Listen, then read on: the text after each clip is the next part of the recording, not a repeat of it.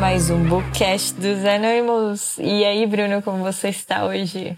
E aí, Paola, agora estou melhor, graças a Deus, para gravarmos mais episódios possantes desta guerra maravilhosa. Se é que podemos chamar guerras de maravilhosas, né? Nesse caso pode, vai. Nesse caso eu acho que é válido. Tá permitido. tá, tá permitido. E, e, o episódio de hoje é. Na verdade, ele é um canto grande, né? De quantidade de páginas. É, é, são muitas páginas, mas. O canto, eu diria que pra gente resumir aqui, não é muito, né? Porque é guerra, né? Bem aquilo que você não gosta, né, Paula? Eu ia. Bom.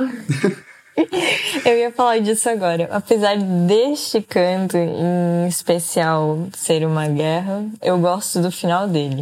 É, o final, o final. Ele é um canto chato porque é realmente tipo o final, final do canto assim, tipo a as últimas linhas. A parte do Nestor ali, né? A parte do Nestor, você quer dizer aquele sermão gigante que ele dá? Não, não, eu digo tipo realmente a última página. Nossa. É, aí aí é Entendi, é mais ou menos ali o Patroclo. Aí não vamos dar spoiler ainda, calma, calma. É, exato. Bom, eu ia deixar pra falar na hora. A gente tá fazendo do, do final pro começo. é, não, não. vamos começar assim. Bom, mas são dois pontos que eu acho muito interessantes, porque é, ao contrário de casamento, este canto começa na discórdia e termina numa espécie de paraíso, pra, pelo menos para mim, eu achei assim. É, eu, e... eu não diria um paraíso, mas termina numa amizade legal, diríamos, né? Talvez, no mínimo isso. Exatamente. E, bom, falando já do começo do canto, né? A gente então encontra Zeus no Olimpo, acordado no meio da noite, e do nada ele decide enviar quem pra galera conhecer Bruno? Olha, eu acho que essa, essa daqui, se eu não me engano, eu vi em algum lugar, não sei se estou errado, mas seria a mãe das fúrias, essa daqui, que é a discórdia. Exato. Nós temos as fúrias, né? Que no caso, no, no caso da. Em grego, era as eríneas, são as eríneas, né? É, aqui, aqui a, a Discord é a mãe delas, mãe de todas as fúrias, as eríneas, que são as mesmas, né? Só de fúrias para os latinos e eríneas para os gregos. É, eríneas no caso da, da... porque o nome da deusa em grego era Eris, né? Isso aí chamam elas de eríneas, né? Porque em alguns casos haviam várias eríneas, né? Muitas assim, e até o final ali, no, no final do, da lenda, diríamos assim, ficou com o número de seis, né? Nós vimos ali em na Oresteia, na, na última peça da Oresteia, eu acho que na, na Eumênides demonstram que eram seis, seis eríneas. Mas enfim, é, é uma. Ele, Eu não diria que nem foi, foi avulso, viu, Paula? Porque nós vimos no canto passado que todos estavam. Todos assim, né? Os aqueus estavam deliberando se eles fugiriam ou se eles ficariam. E terminou meio mais ou menos o canto nisso. Sem eles decidirem se ficariam para guerrear ou se eles é, é, fugiriam, iriam embora nas suas naus boas de navegar. E aí o que, que Zeus faz? Zeus fala: não, não, não, não, ninguém vai nem cogitar a hipótese de, de navegar para, para casa de volta. Vocês vão guerrear, meus amigos, vocês não querendo ou não. E aí ele manda a discórdia e a discórdia infla o coração deles, né? Porque é para isso que serve a discórdia, para ela deixar as pessoas enraivecidas e querendo guerrear, né? Exato. querendo guerrear, querendo brigar. E é exatamente isso que ela faz. E ali fala já no comecinho do canto que Exato. ela inflou neles essa, essa vontade e eles se esqueceram da vontade de ir embora. Você percebe? Então, que é Zeus ali é, é, levando a guerra para onde ele quer. Mas tem um detalhezinho antes mesmo da discórdia chegar, na verdade um pouco logo depois que a discórdia chega, obviamente, que ela desce, ela desce bem no meio. Porque diz que os barcos, em cada uma das pontas, né, então, imagina, vamos imaginar aqui, todos, todos os barcos estão nas praias, para quem está apenas ouvindo, né? Eu e a Paula conseguimos entender melhor porque nós temos ali os mapas e tal. Então, imagina que tem a praia inteira e os barcos estão enfileirados, um do lado da outro, um do lado do outro na praia. E em uma das pontas está o de Ajax, Telamônio, e na outra ponta está o de Aquiles, porque aqui no livro diz que eles são confiantes na própria força. Então eles deixam os barcos nos cantos, porque se vierem atacar, né, que geralmente vem pelos flancos, eles estão lá confiantes no seu poder de que conseguem defender. E a discórdia desce bem no meio dessa disposição de barcos, que é onde está o barco de Ulisses, que é o que a pessoa inteligente, a pessoa eloquente na fala, e disse que dava para ouvir tanto numa ponta para Ajax Telamônio quanto para Aquiles se falasse dali. E aí ela deu aquele grito pavoroso, né? E foi ouvido em todos os cantos, inflando eles. E é interessante que a gente já vê aqui que, como nós dissemos, é o, o livro de livro escolar dos gregos, né? O, é o Homero. Aqui nós já vemos eles ensinando a disposição de tropas, como que deve ser. Aqui nesse capítulo nós temos diversas é, insightzinhos de algumas dicas de, de guerra, eu diria. A Sun Tzu tá, estava aqui nesse meio, Paula. Exatamente, a gente vê um pouquinho de arte da guerra e a arte também dos fármacos, né? Bom, mas isso aí eu realmente eu tô é, encucada realmente com a última página, mas vou deixar para falar apenas na última página. Só mais uma curiosidade. O, é... o final será todo seu. Não, é. Oh, só mais uma curiosidade para colocar. É, Homero ele se refere a Eris, né, a deusa discórdia, como é, presumia como sendo filha de Zeus e Hera. Bom, e para quem já duvidava que o temperamento da nossa querida Hera era um pouco descontrolado, não precisa falar nada da filha deles, né? veio, veio no sangue da mãe essa daí. Sou é, essa aí veio de encomenda. Exatamente. é, não dizer o mínimo, é trágico, viu? É trágico isso daí. Mas é isso, né, Paula? Como a discórdia faz bem o seu trabalho, assim como as eríneas, se nós lermos lá em, na, nas Eumênides, é, é, elas fazem também o seu trabalho assustador. Enfim, aqui as, a, a discórdia fez bem o seu trabalho, ela incitou bem. E aquele, eu diria aquele bunda mole que ficava o tempo inteiro só mandando nos outros e quase sempre fugindo da briga, dessa vez ele deu uma de Diomedes, né, Paola? Eu diria que deu uma diomesada, o, rei H Agamenon. O que, que você é, acha? É, digamos assim, o gigante acordou. Não é mais o pastor do povo, agora ele é o peão que luta lá na frente. O bicho tava. Ele saiu totalmente tresloucado, né? Parecia aqueles cavalos sem a rédea, né, Paola? Exato, Saiu faltou gritar só, todo This mundo. is Sparta, mas ele ainda bem que não fez isso. Pois é. e é pior que ele era de Esparta, né, também, porque a, a, a, terra de Menelau era bem de, de Esparta, que da hora. Mas olha que legal, outro, outro detalhe importante, nós falamos alguns cantos atrás, nós ficamos conjecturando sobre as alturas deles, se eles, eles eram alto ou baixo, enfim. Mas eu comecei a reparar nos detalhes do, do, como fala, do escudo, da armadura de, de Agamenon, e eu vou te falar, o negócio era pesado, hein, Paola? Era, era não sei lá quantas é, é, camadas de, de, de, fino azul, e tinha ouro, e tinha não sei o que lá de. Era estênio, se não me engano. Estanho, e era isso. um negócio. Era um negócio, era um negócio pesado. Punk. Eu vou te falar, eu não acho que eles eram baixinhos, não. Eu acho que não. Eu acho que eles eram bem, bem altos, inclusive, porque eu vou te falar, meu, como que carregava? Ela, isso daí era só no escudo. E aí você ele fala, falou também, né, da própria armadura dele. Inclusive, Paulo, você não achou que essa armadura dele aí ele deu uma roubada na armadura de Zeus? Deu, não, deu uma de, ele deu uma de Prometeus nesse momento aqui. Porque quando fala do, do escudo dele, fala exatamente os detalhes da égide de, de, de, que a Atena vestiu quando ela desceu, que ela pegou de Zeus. E aí tinha a, a Górgona e tinha o Pânico, vocês e lembram? Terror. Um dos cantos é, passados, exatamente, mas era uma, uma, uma, maneira até de homenagear Zeus, né? Porque tem de lembrar isso, os caras não faziam nada em vão, né? Era sempre tudo fazendo sempre uma referência a, aos deuses, né? Então, assim, é, concordo contigo, parece que ele tá lá no Olimpo roubando as vestes de Zeus, mas também era uma, um jeito de de falar, não sou seu dileto, mas estou aqui a, a, a, para te servir, né? É, provavelmente, é, eles já sabiam, né? Já é, tinham com sabiam. certeza essas, é. lentas, essas lendas. Então, provavelmente eles sabiam como que era, como que não era os, é, o escudo, a égide de Zeus. E provavelmente faziam nessa ideia. Mas olha, eu vou te falar que foi, ficou igualzinho, para dizer o mínimo. E olha, eu fiquei impressionado. Tanto é que assim, nós temos, depois de Homero, é, cantos inteiros praticamente só falando sobre escudos e sobre armaduras, como o escudo de Heracles, por exemplo, se eu não me engano é de Sófocles, é, que fala só disso e dá detalhes ali incríveis, porque você fica pensando, o próprio escudo que Enéas ganha lá na Eneida, após perder os, os seus nesta guerra, ele recebe outro né, de, de, de sua mãe, que ela solicita ao seu marido Hefesto, que a Paula ama, e ele ganha o escudo. E quando fala dos detalhes do escudo dele, cara, o escudo dele tem é, o inferno. Ele diria que tem o inferno de Dante inteiro no escudo de Enéia. Tem o futuro, tem o. Meu, é incrível, é incrível. São detalhes incríveis assim. E quando você vê o, escudo de o escudo e a armadura de Agamemnon, a armadura com certeza era muito pesada. O escudo também era muito pesado.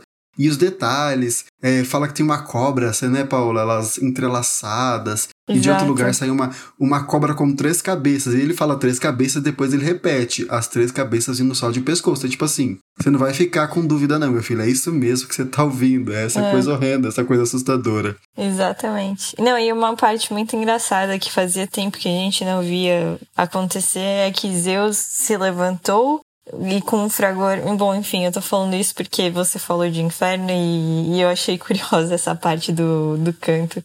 E se levantou irado, né? E mandou o orvalho tinto de sangue porque estava prestes a enviar para Hades muitas cabeças valentes. Hades, para quem não, não, não sabe, é o deus do submundo, né? Irmão. Exato, e Hades também é o submundo, também. É, é também, exato. Ele é o deus e o submundo. Ele é é, o nome, né? O, do, o, nome é do submundo, e como ele é o deus do Exato. submundo, aí o nome ficou pra ele, enfim, é toda aquela, aquelas coisas da, da homenagem, né?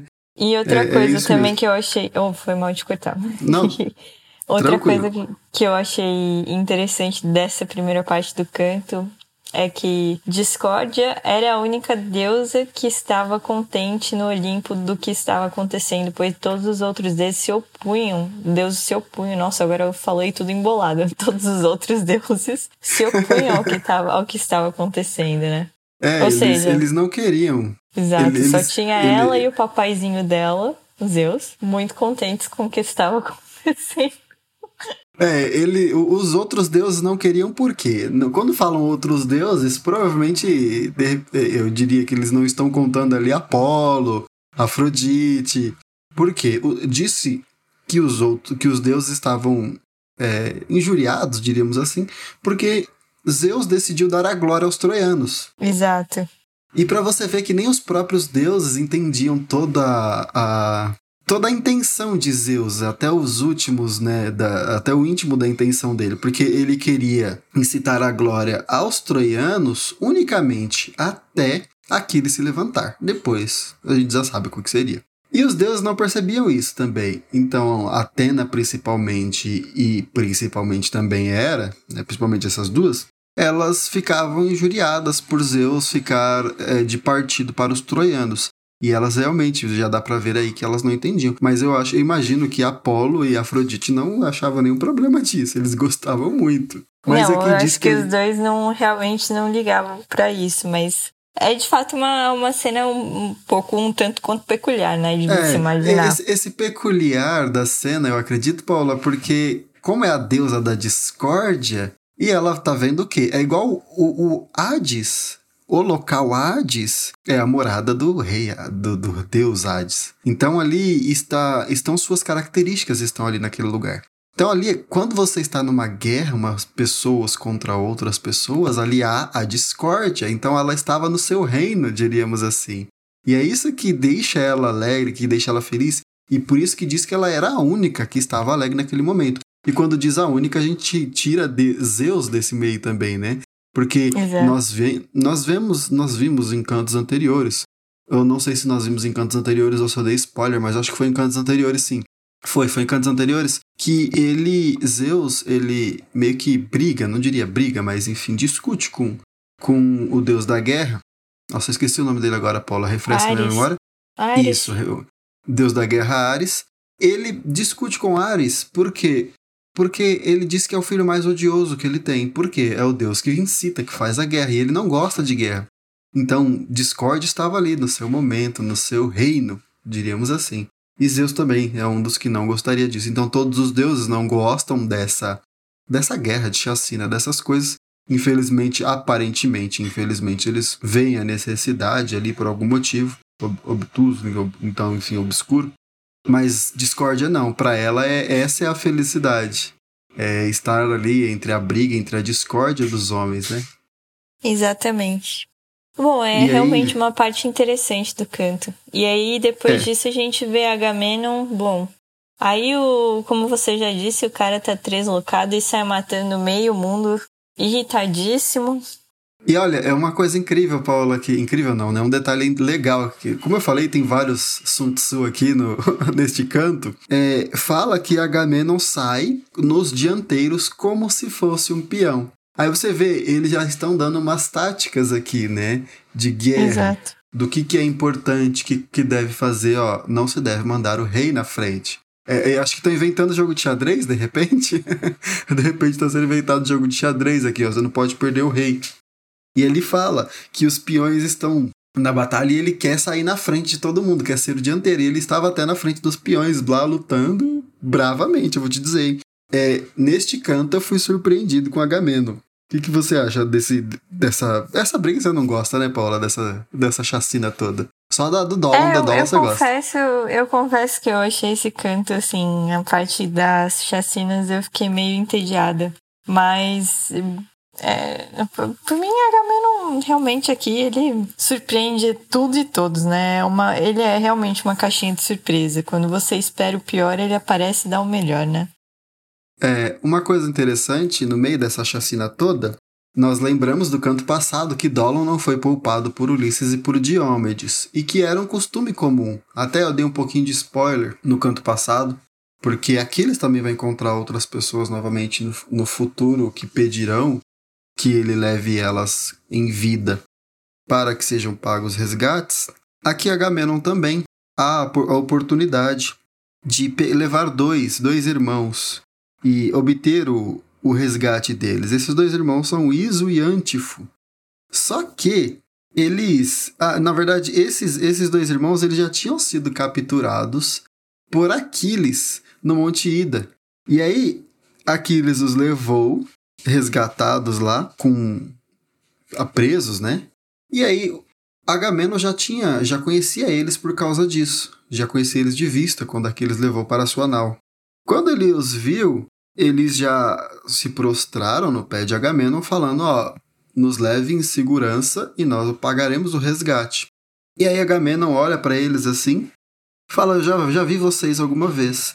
E aí ele lembra: pro azar destes dois, eles eram filhos de Antímaco. Não, não, eu, acho que você está confundindo. Iso e Antifo eram filhos do rei Príamo. Os ah, filhos verdade, de, Anti, eram os filhos de, de Antímaco de, de era Pisandro e Hipóloco. Verdade, é um pouco para frente ainda, ó. Verdade, você está correto. Estes dois eram filhos de, de Príamo, que Aquiles tinha, tinha capturado.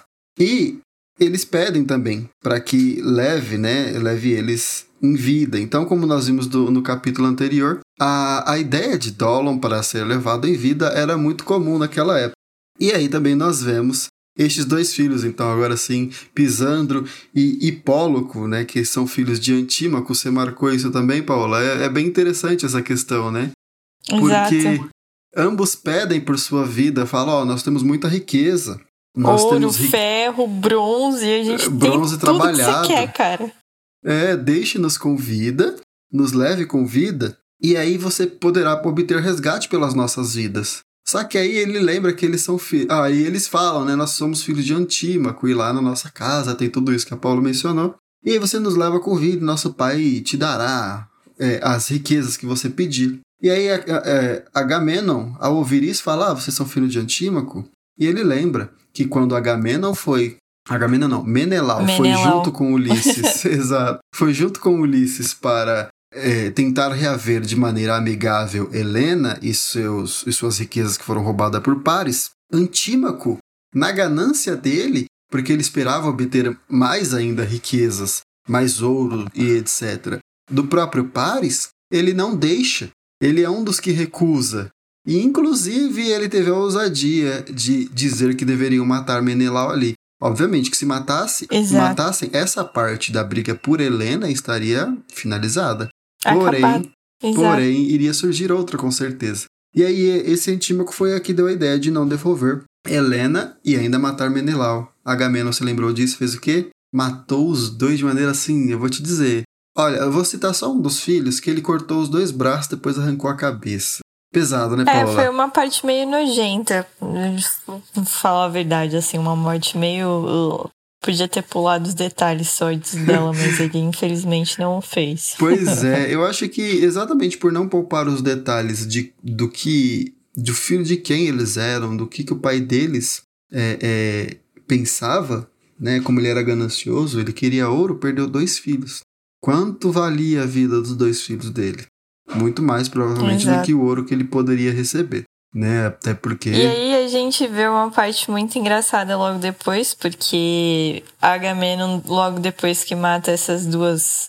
esses dois seres é, aleatórios aqui no começo do É, capítulo. esses quatro agora, né? Ele- Mas fora um monte que a gente não É, citou. quatro, sim. Mas esses dois dessa última parte parece que ele toma o, o gosto pela morte, né? E aí, quem que ele encontra no meio do caminho visto de longe? Ele olha e encontra Heitor e fala: Putz, agora eu tenho a chance. E aí ele sai ensandecido em busca de Heitor, aí Zeus, nosso querido Deus do Olimpo, Deus alterador Ai, de nossa, guerra. nessa hora, nessa hora eu fiquei muito frustrada. Eu não acreditei quando eu li isso. Eu falei assim, não. Aquele balde de geografia, né? Zeus vai lá e fala assim: não, não, Heitor, vem cá, deixa eu te afastar das lanças e da poeira da chacina dos homens. Eu vou te proteger. É, ele esconde E o- Heitor ali, igual, igual, é, Exato. igual a Afrodite fez com Paris no, na briga com Menelau, E né? Helena, exato.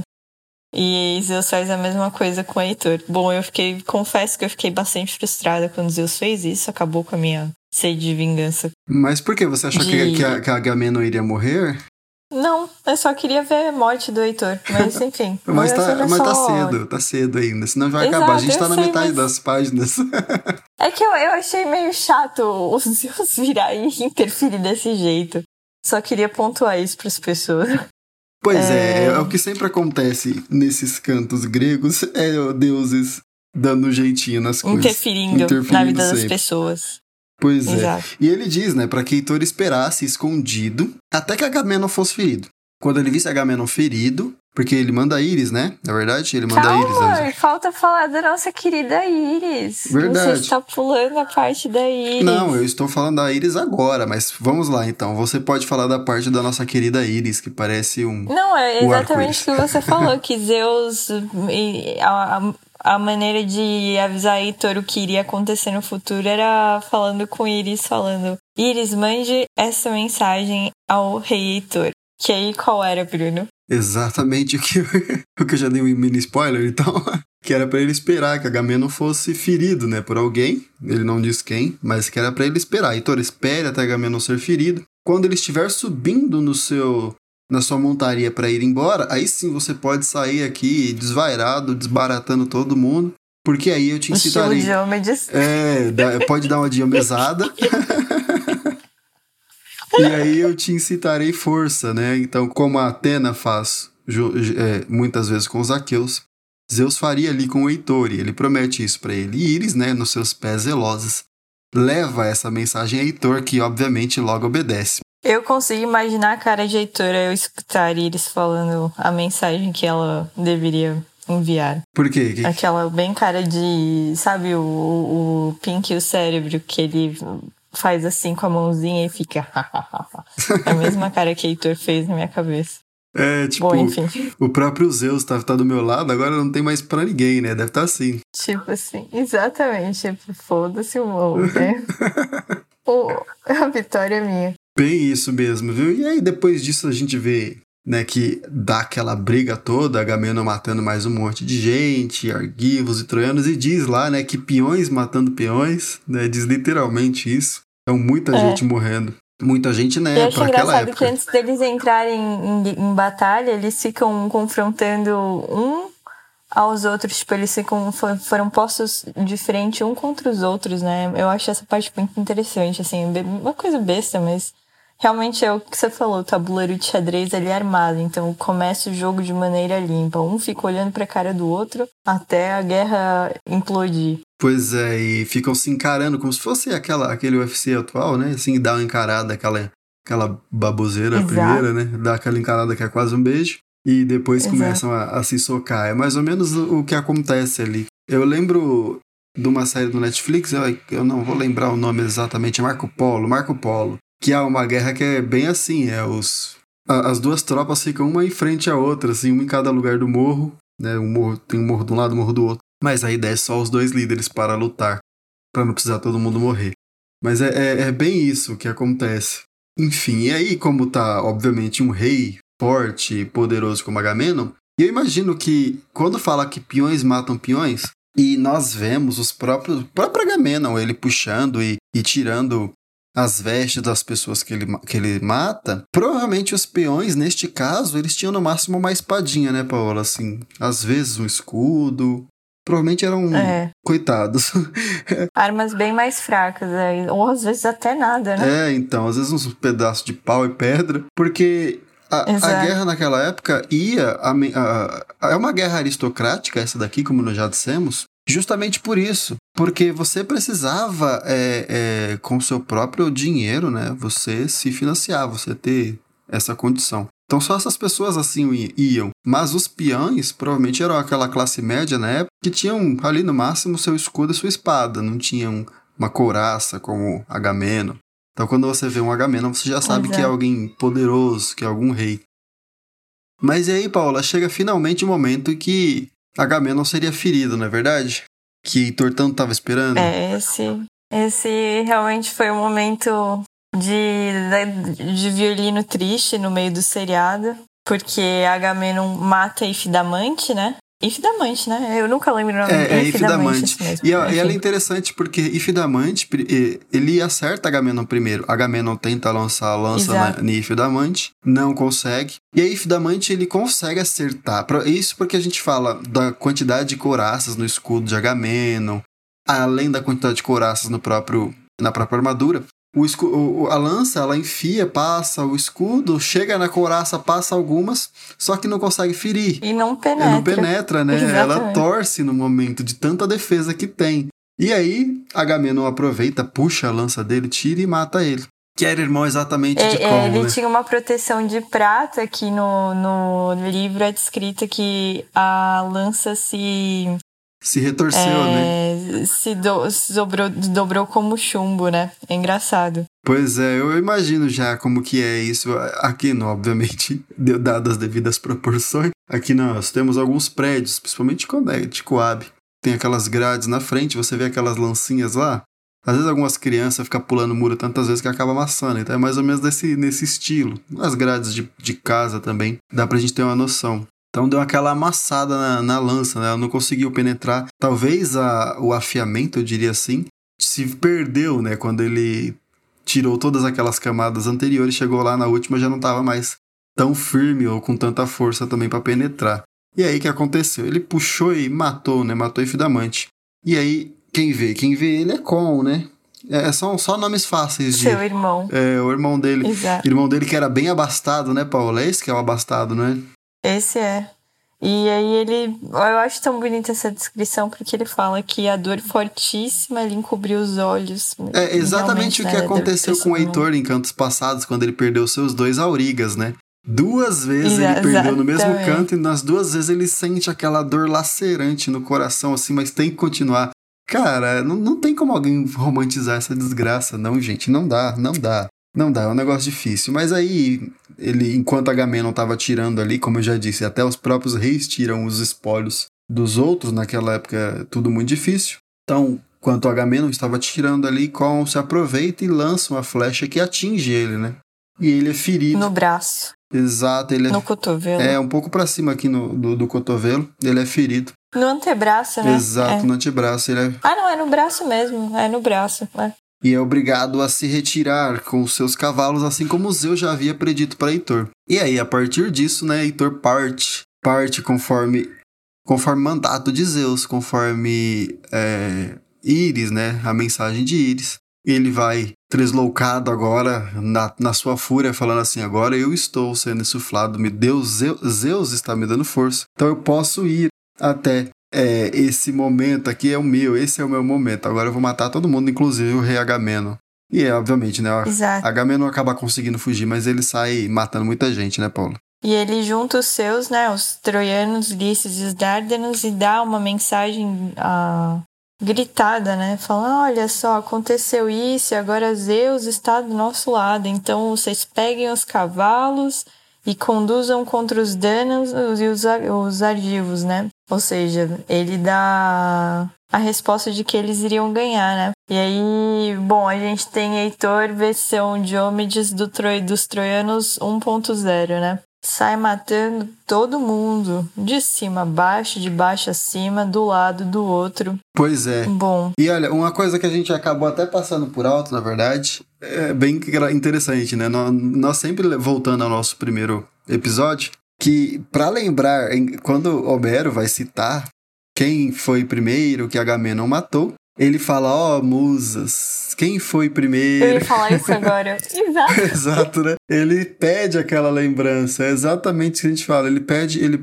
a gente sempre recorda aqui, né? Ele pede para as musas o, o lembrarem, ou seja, é para dar aquele poder à mensagem. Olha, eu estou falando, mas não é de mim, é das musas, são as musas que estão me lembrando. Então tudo que vem daqui é verídico. E aqui no meio do, no meio, assim, bem no meio mesmo, que é no canto 12, nós temos, acho que se eu não me engano, 24. Então, bem no meio aqui, ele pede essa lembrança, falando, ó, só para rememorar todos que estão lendo, que isso daqui não vem de mim, estão vindo das deusas. Né? Não é, Paola? Exatamente. Ele chama as musas para iluminar as memórias que ele não tem e falar, gente, olha só, essa história é de fato divina. É, e, e é tudo verdade, né? É divina e é tudo verdade. Exato. Não sou eu quem estou inventando, são as musas que me cantam, contam. Exatamente. Exatamente. É como nós dissemos no, no, no começo. E aí, a partir disso. Eu só não. Ah, diga. Eu só não consigo realmente achar exatamente onde que ela aparece, mas ela, ele fala, ó, oh, musa. É um pouco antes de, de Agamenon enfrentar é, Infidamante mesmo. Porque ele, ele diz ali na página 342, no finalzinho, ele diz assim, ó. Ah, é verdade. Eu, agora, eu tô lá na frente procurando. Ó musas é. que no Olimpo tendes vossas moradas. Quem foi o primeiro a enfrentar Agamenon dentre os próprios troianos ou seus famosos aliados? Foi Ifidamante, filho de Antenor, homem alto e valente, Exato. que fora criado na, na Trácia de férteis sucos. Então foi exatamente Ifidamante, foi um pouquinho antes do que a gente falou aqui, exatamente, mas não tem problema. Pulou, pulou um pouquinho só. Mas é, é, é sempre interessante ver, ver ele pedindo, né? Eu, eu diria que é o, é o antigo argumento da autoridade, isso daqui. Exato. Verdade. Mas aí nós temos aquela. É, enquanto Heitor está buscando Agamenon, Agamenon, nós temos aquela aquele encontro, né? Que já ocorreram algumas vezes, né, Paula? É o Diomedes com Heitor. e eu, eu acho incrível, Diomedes é muito forte, gente, não é possível, o cara não perde uma. O cara não perde uma. Ele acerta Heitor mais uma vez, né, Paulo? Ele já havia acertado Heitor antes, que também já fugiu da morte na outra vez. E ele acerta mais uma Exato. vez aqui. E acerta aqui e diz que acertou bem na cabeça. E é engraçado que ele fala que é, bronze com bronze. É, bronze foi desviado pelo bronze, né? Ou seja, o elmo de Heitor de bronze ele protegeu, protegeu ele, da desviou da lança de Diomedes. E é engraçado como Diomedes fala para ele depois, né? Ó oh, cão, fugiste da morte outra vez. e é bem isso mesmo, porque, meu, o próprio Ajax já quase o matou, tanto na, naquela, naquela briga entre os dois, né? Que era apenas um contra o outro, tanto quanto é, na, na própria guerra já foi acertado por uma pedra que Ajax lançou. E Diomedes também já é a segunda vez, e o cara parece que é, é o Highlander, velho. Não morre não esse bicho aqui. Te falar, viu, Paulo? É Highlander não, né? Tem uma bolha, assim, de proteção de Zeus. Gente, esse episódio eu realmente fiquei chateada com Zeus. Então, se vocês me virem reclamando muito de Zeus, me ignorem.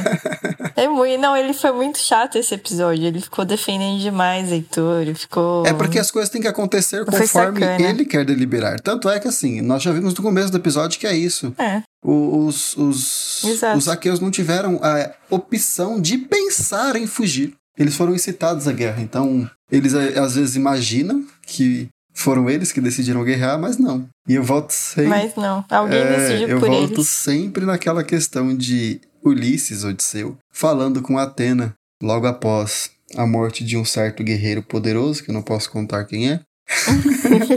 Quando ele diz, é, realmente os deuses é, são somente os deuses que, que fazem tudo neste mundo, os homens não têm nenhuma vontade própria. E Atenas simplesmente diz para ele assim, não nestas palavras, mas, ah, é, você percebeu agora?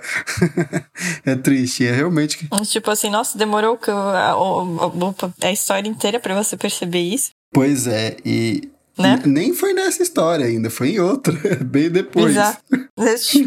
Uns 300 anos depois. spoiler aí. aí. Enfim. Exato. E aí ele, é, é exatamente isso que nós vemos aqui. É, não tem que ser feitas deliberações das, dos homens, e nem, nem mesmo as nossas que estamos lendo. Apenas as dos deuses, e principalmente esse do de Zeus, né, que é o mais poderoso de todos eles. Mas aí após Diomedes acertar Heitor, ele mais uma vez ficar lá. E diz ainda que, né, que quando Diomedes acertou Heitor, ele dá aquela, sabe, colocou a mão na cabeça assim, tipo, eita, essa doeu. Aí se, ele se ajoelhou, colocou as mãos na, no chão, imagina que ele tava assim, meio de quatro, né? E diz que a negra, a negra morte veio cobrir-lhe os olhos.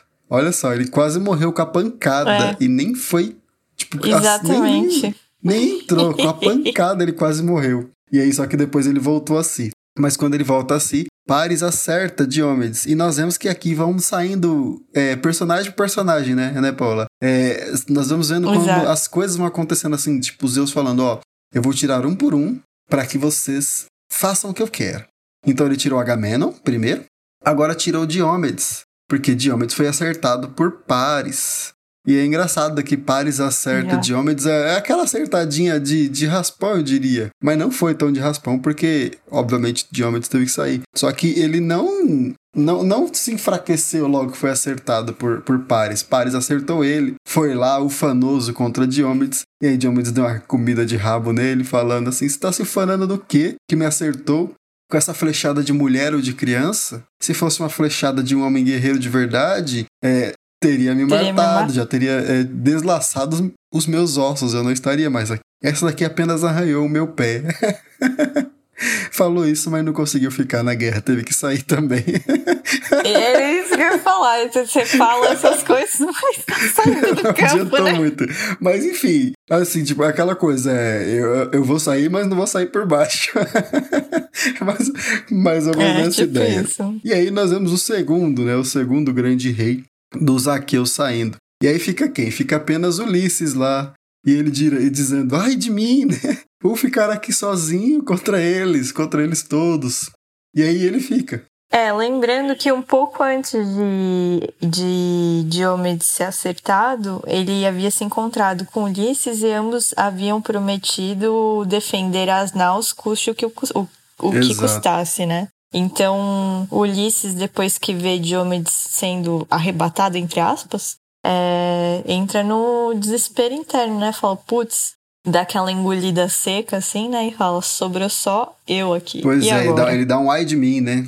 E agora? Ele dá um ai de mim. É, tipo isso. Ai, pobre de mim que estarei. Eu tenho eu certeza. É. Eu, eu, Bom, eu tenho certeza Ulisses. que essa parte foi usada por muitos filósofos gregos posteriores ao Homero. Certeza absoluta, porque ele começa a filosofar ali, né? E ele mesmo percebe isso. E aí ele fica pensando, né? Tipo, se eu fugir, vai acontecer isso, isso e aquilo. Se eu ficar, eu posso ser morto e isso, isso, isso e aquilo. E ele fica falando assim: por que, que eu dialogo comigo mesmo? Né? Ele começa a pensar: por que, que eu tô dialogando comigo mesmo? Por que, que eu estou pensando em tudo isso? O que, que tá me fazendo aqui ficar filosofando. E aí ele decide, não, vou ficar aqui. Exatamente. E, ah, enfim, aconteça o que acontecer. Até que é socorrido, né? Ele grita, dá aquele grito dele, pedindo ajuda, help, depois de, de ser ferido. Ele É, não, primeiro ele é ferido pelos troianos, né? Exato. Depois de ser ferido, ele, E- ele pede Não, é engraçado, porque a cena como descreve parece realmente uma alcateia que tá cercando um- uma presa fácil, né? E aí ele não sabe mais o que fazer e eu acho engraçado ele pedir ajuda por três vezes seguidas. Eu acho engraçado o número três nesse caso aí, eu acho curioso. Ele grita Qual é- por qual é a Menelau. cabalística do não número sei, três? Eu achei... não sei, eu só achei engraçado, tipo, por três vezes seguidas. Ele gritou aos seus. Eu fiquei tipo. É, né? É interessante, é. Tipo, será que uma só não adiantaria? Ou será talvez se duas não adiantaria? Teria de ser É, três, eu não acho que o povo, achei engraçado. de repente os, os aliados ficam pensando, ah, pediu uma vez só, não tá sofrendo tanto assim. Pediu a segunda vez, é. De repente Exato. ele só quis insistir. Pediu a terceira Ok. vez, não, agora ele tá, tá sofrido mesmo, vamos precisar ajudar. E você vê, ó, Ele só não pediu música no Fantástico, né? No- ainda bem. É, mas então o nosso querido Menelau escuta, né? E fala. Bem, bem "Ui, diferente, né, Paola? Nossa. Diferente do próprio Ulisses, porque quando Diomedes estava lá para ajudar Nestor e gritou pro Ulisses, Ulisses nem quis saber. Foi pernas para quem te quer e saiu fora. Exatamente. Isso- Era isso que eu ia falar. Tu falou pernas pra quem te quer, ó, embora. farinha pouca, É, meu e pirão agora? primeiro. E Menelau tinha o caráter de realmente de um, de um líder, né? Ele falou, não, ninguém fica pra trás. Era realmente essa questão do exército, né? Mais uma vez a gente vê essa questão aí do, da arte da guerra, de você sempre socorrer ao seu irmão, Isso, a parte, né? a O parte do arte da guerra. guerra nós vamos ver um pouquinho mais, assim, uma parte maior ainda, eu diria, aqui à frente, logo, logo depois dessa, Mas- né? Porque é, essa de Ulisses, além disso, né, que nós falamos que é engraçado dele ter recusado anteriormente, agora pedir muita ajuda e, for, e ser socorrido, nós vemos que Menelau socorre ele porque fala que seria uma grande perda. Porque não, não é questão. Exato. Nós percebemos que não é questão de poder, poder de fogo, diríamos assim, mas pela eloquência toda de Ulisses, neste caso. A A inteligência. inteligência. E aí ele grita por Ajax para que socorresse, ajudasse eles a socorrer Ulisses. E eu sempre fico impressionado quando vem Ajax com seu escudo. Eu fico imaginando um brutamonte enorme com o escudo parecendo uma, sei lá, um muro que não, não passa nada. E é incrível que quando eles estão ajudando Ulisses ferido, até que ele é socorrido e sai, né? Quando eles estão ajudando Ulisses, diz que no escudo de Ajax, de Ajax, ah, nossa, é muito, é, eu sempre confundo com Deadpool, gente, sempre. Enfim. E aí, sempre no escudo dele tem várias lanças fincadas. E, tipo, quando diz várias, eu imagino que é um monte mesmo, assim, sabe? Imagina um cara só, tipo, um gigante contra um monte de, de pigmeuzinho, contra um monte de anão. É tipo Ajax contra os troianos. Eu fico imaginando assim, sempre. Então, por isso que eu falo, pra mim, até por questão da. Bom, enfim, de mais coisa, pra mim, realmente os caras eram, eram tipo aquele típico romano, tipo, troncudo e baixinho, entendeu? Eu sei que ele não, eles não são romanos, eles são gregos, no caso, mas pra mim, é, os dois são unhecali em questão de aparência física. E eu fico imaginando pessoas, tipo assim, menores que eu e você e troncudas, fortes, realmente parrudas, entendeu? Entendi. Eu, eu tenho minhas dúvidas ainda. Eu sou, eu sou mais pro lado é, é, criacionista, diríamos assim. Então eu imagino que a, a humanidade vem regredindo ao invés de evoluindo, mas enfim. Mas eu imagino que de qualquer forma muitas lanças fincadas ali era um cara que realmente era um baluarte, como diz dele, né? Como diz que ele era. E aí, agora sim, né, Paula, chegamos na, na parte do, do Sun Tzu, que eu diria que é a principal, que o próprio Menelau já percebe, né? Que é a perda principal, assim, da principal peça de xadrez, eu diria, de um exército, né, Paula? Que é o próprio Macaon. Macaon, grande, o grande médico, também foi atingido.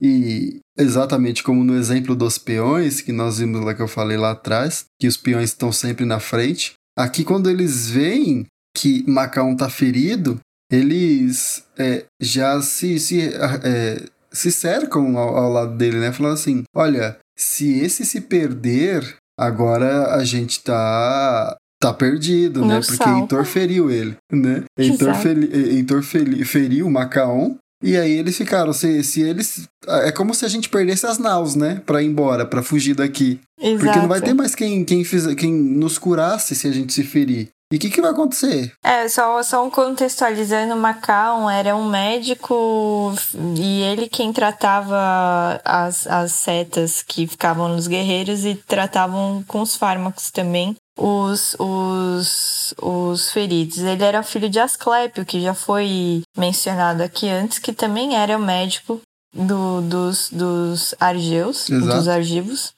E, bom, enfim, se você perde alguém que cuida de você quando você está doente, que te dá a reposição da vida, né? Hum, acabou a guerra pra Ainda você, mais no, amigo. no, no contexto deste, né? Onde é, a medicina é bem rudimentar ainda.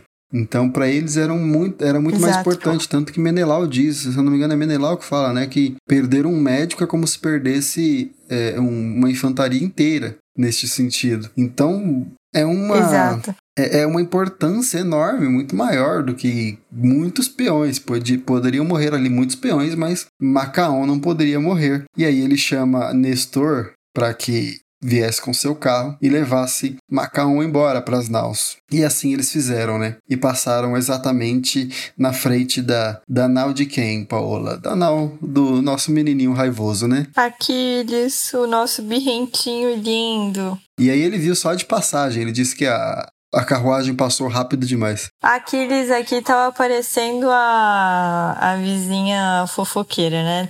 Que tá varrendo a rua e vê alguma coisa acontecendo e vai perguntar pra vizinha do lado.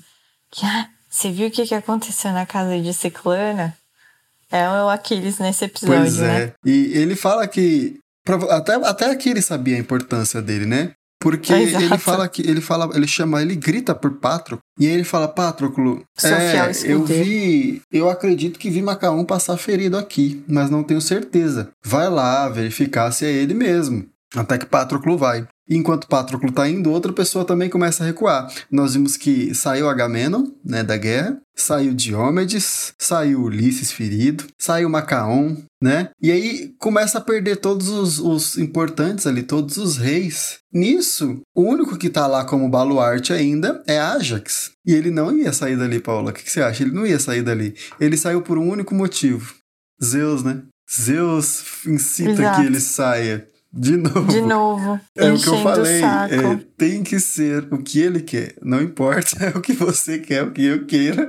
Tem que ser o que Zeus queria neste momento. Exato. Então, ele mesmo incita. Zeus ficou incitando Ajax até que ele falou: Ah, tá bom, Pois eu é, ele, ele incitou a covardia num baluarte dos Aqueus. Cara, olha isso, velho. É muita vontade de, de fazer as suas de- deliberações darem certo, não é verdade? E, e é engraçado a maneira que Ajax foge, né? Ele vai fugindo aos poucos, olha pra trás, coloca o escudo nas costas, diz, né? Porque geralmente nós vimos correndo, a própria Agamenon acertou vários aqui neste canto, enquanto eles estavam fugindo, ele acertou pelas costas. Ajax coloca o escudo atrás, e aí diz que ele vai recuando e olhando pra trás, sempre aos pouquinhos, assim, sabe? Não vai na pressa. É, Cabisbaixo. mas exatamente, bem cabisbaixo por fugir, é verdade, tem esse detalhe lá. E aí quando ele chega até ali, né, na sua nau, que é a primeira de uma das bandas, ele para ali novamente para que não, para que ninguém pudesse é, ultrapassar dali, que se ultrapassasse dali já chegaria na, nas hostes aqueias e aí seria praticamente o fim deles. Não, e um detalhe curioso é que, mesmo ele fugindo, é,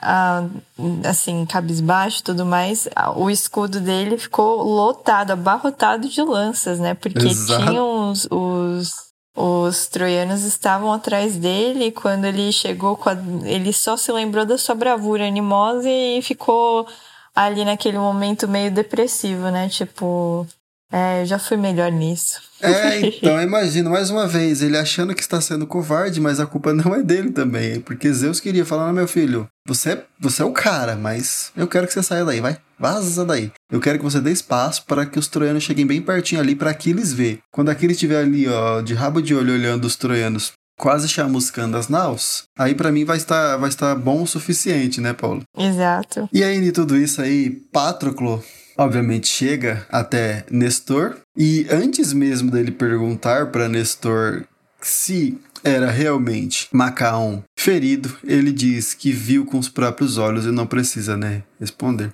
Nestor ainda tenta fazer ele sentar Até porque e tudo. Nestor tava numa cena de jantar super interessante, Exato, né? é. Da... E ele falou assim: Ah, não quero te, te incomodar, não, que eu sei que você tá aí, né? Num, num negócio meio chique, eu tô sujo, todo nojento aqui, não quero incomodar ninguém, já vi que é Macau mesmo, então falou, valeu, estou indo nessa, depressa e, e vou avisar Aquiles. E aí a gente tem, bom, a gente tem Nestor dando uma meio que lição de moral, né? Falando, ó, Olha, Paula, e, e o engraçado antes disso, desculpa te cortar, relaxa. o engraçado antes disso é que o, o Nestor fala pra ele, pra ele se assentar e ele fala: Não, eu tenho que ir embora. Eu já vi aqui que é Macaon, eu tenho que avisar Aquiles. Você sabe como que é a- a- aquele cara, como que ele é esquentadinho e como ele é rápido pra botar a culpa em outra pessoa. Ou seja, tipo, ele podia castigar alguém porque Patroclo demorou. Olha Exatamente. como que Aquiles era encolerizado, né? Mas, enfim, pode continuar. E aí a gente vê uma coisa interessante, porque Nestor, ele meio que acaba falando, pô, já que você vai voltar a- lá pra Nau de Aquiles, faz o seguinte, conversa com ele direito, porque não é justo isso, o que todos estão passando, e ele querer sair com a glória de eu sou intocável e eles só vão é, ter de mim é, quando se ajoelharem E a o, mim. o próprio Aquiles. O próprio Aquiles falou, né? Porque Exato. quando ele manda Patroclo, ele fala: Eu acabei de ver Macaon passando. E, e daqui em pouco os aqueus estarão aos meus pés de joelhos. Exato. Ou seja, ele realmente estava percebendo que isso que estava aqui isso iria acontecer. Cara, por que não aceitou antes com aquele monte de, de prêmio que Agamenon já deu? Aquilo já era praticamente estarem de joelhos. Enfim, né? Mas ele era pode muito continuar orgulhoso, né? E Nestor, ele, Exageradamente. ele, ele tem um certo tom meio paternal aqui, né? Ele falando, olha, não é assim que se faz, é, conversa com ele, porque, enfim, eles são meio que seus irmãos também, né? São, assim, irmãos amigos, apesar Mas de antes disso ainda, ele dá, um, ele dá uma. um senhor Ele tá meio exemplo. nervoso ali nesse turno, É, né? exato. Mas ele tá meio nervoso, porque quando o Patroclo começa a falar que Aquiles que tinha mandado ele, é, parece que Aquiles mandou o Patroclo porque Aquiles estava preocupado com Macaon. Mas não tava, era só Nós fofoca. sabemos que não é, é. Era só pra saber assim, ó, eles, ele realmente tá ferido, eles já vão vir aqui de joelhos no meu pé. Exato. Mas quando o Nestor vê, pra Nestor parece que é uma preocupação de Aquiles. E aí o que, que ele fala pra Pato? Por que, que você tá aqui? Por que, que Aquiles tá preocupado? Por que ele tá preocupado com a gente agora, sendo que tá todo esse tempo parado, sendo um dos mais fortes, sendo que ele poderia estar nos ajudando, né? Dá mó rabada, assim, é, é, ni Aquiles É. indiretamente, mas e aí no finalzinho ele fala isso que você falou. Ele diz que Patroclo é mais velho que Aquiles, que mesmo Aquiles sendo mais importante pela realeza, Patroclo ainda assim foi enviado como conselheiro de Aquiles. E ele diz que ele e Ulisses, né, Nestor e Ulisses viram o próprio Peleu, pai de Aquiles, dando instruções a Patroclo para que ele fosse conselheiro de Aquiles, para que ele não deixasse Aqueles ser levado pela sua cólera. Exato. O que a Exato. gente vê que Patroclo faz muito mal, né? Nem faz, na verdade, né? Até o momento ele, ele não apareceu, ele só apareceu agora. Agora que ele vai começar a aparecer e por pouco tempo, É. né? Mas é um- a parte importante desse, desse, dessa rabada toda, eu diria, que Nestor deu. E obviamente eles sempre contam uma história, né? Ali tem quatro páginas do Nestor contando a história dele, de como que ele fez quando foi roubado, e de como ele recuperou os gados, e como que ele orgulhou o pai dele. E, pra, e tudo isso para poder é, atingir o coração de Nestor, De de, Aquiles, Patroclo, exato. É. e Patroclo atingiu de Aquiles, né? E aí, aqui que eu diria, na verdade, Homero diz que o destino de Patroclo já está decidido assim que Aquiles manda ele até Macaon, mas eu diria que aqui que fica nítido, porque Nestor que dá a ideia, fala assim, Patroclo, então, depois de tudo isso que a gente conversou, fala com Aquiles, veja se ele quer voltar à guerra. Se ele não quiser, pelo menos que ele deixe você ir com os Mirmidões, né, que são os, os guerreiros de Aquiles. Ou seja, já é um contingente grande já para nos ajudar. Se eu não me engano, Aquiles tinha 40 naus, né? Então, são muitas pessoas ali que poderiam ajudar. E aí ele ainda diz que mande Patroclo, né? Venha você, Patroclo, com as armaduras de Aquiles. Então a gente já, já sabe de onde surgiu essa ideia, né, Paula? Aquela ideia derradeira que irá enfim, né? Para os próximos capítulos aí Exato, nós saberemos. sem dar spoiler. sem dar spoiler. E um detalhe interessante, Paola, é que você reparou que os irmãos de, ne de Nestor, ele tinha 11. Os irmãos de Nestor todos foram mortos, sabe por quem? Você viu, né? Por Hera. Exato. Você reparou nessa parte? Uhum. Ali na, naquela em toda aquela história que ele conta, ele fala que os, a, a família né, de Neleu, ali onde eles, onde eles viviam, não tinham muitos homens para guerrear, porque um pouco tempo antes a força sagrada de Heracles havia passado por ali e haviam sido mortos muitos homens, inclusive os seus onze irmãos. Rapaz, esse Hércules devia ser, tipo, sei lá, não dá pra, não dá pra imaginar como que o bicho era possante, né? Exato. E aqui nós chegamos naquele finalzinho que você disse que estava ansiosa para chegar, Paola. Então nos conte aí, eu vou deixar você fazer Bom, as honras. Eu acho curioso porque é, é, Patroclo tinha a missão de voltar e falar com Aquiles, porém ele viu Eurípilo, que havia sido ferido e deixado à morte, né? É, ele encontrou e falou: Meu Deus, como pode essas coisas? O que faremos? Eurípilo era um herói para eles, né? E Patroclo se padeceu do que havia acontecido e falou: ah, Antes de voltar para Aquiles, eu sei que ele vai ficar chateado, eu tenho uma mensagem de Nestor e tal, mas eu não posso te negligenciar ajuda, né? Eu preciso te ajudar aqui de qualquer jeito. E Eurípolo tinha uma flecha que havia, havia sido penetrado a perna dele e estava enfincada e quebrada, ou seja, não tinha como tirar. E, bom, essa toda a minha curiosidade, porque eu passei uma parte procurando qual era a erva de raiz amarga ou qual era a erva amarga que os, os gregos poderiam usar à época. E, enfim, eu achei algumas ervas é, que é, ajudavam a tirar a dor. E entre elas, a que mais me gerou curiosidade é o orégano. Sabe o orégano que a gente usa na pizza, Bruno? Nossa, conheço bem esse orégano. Eu coloco até no ovo mexido.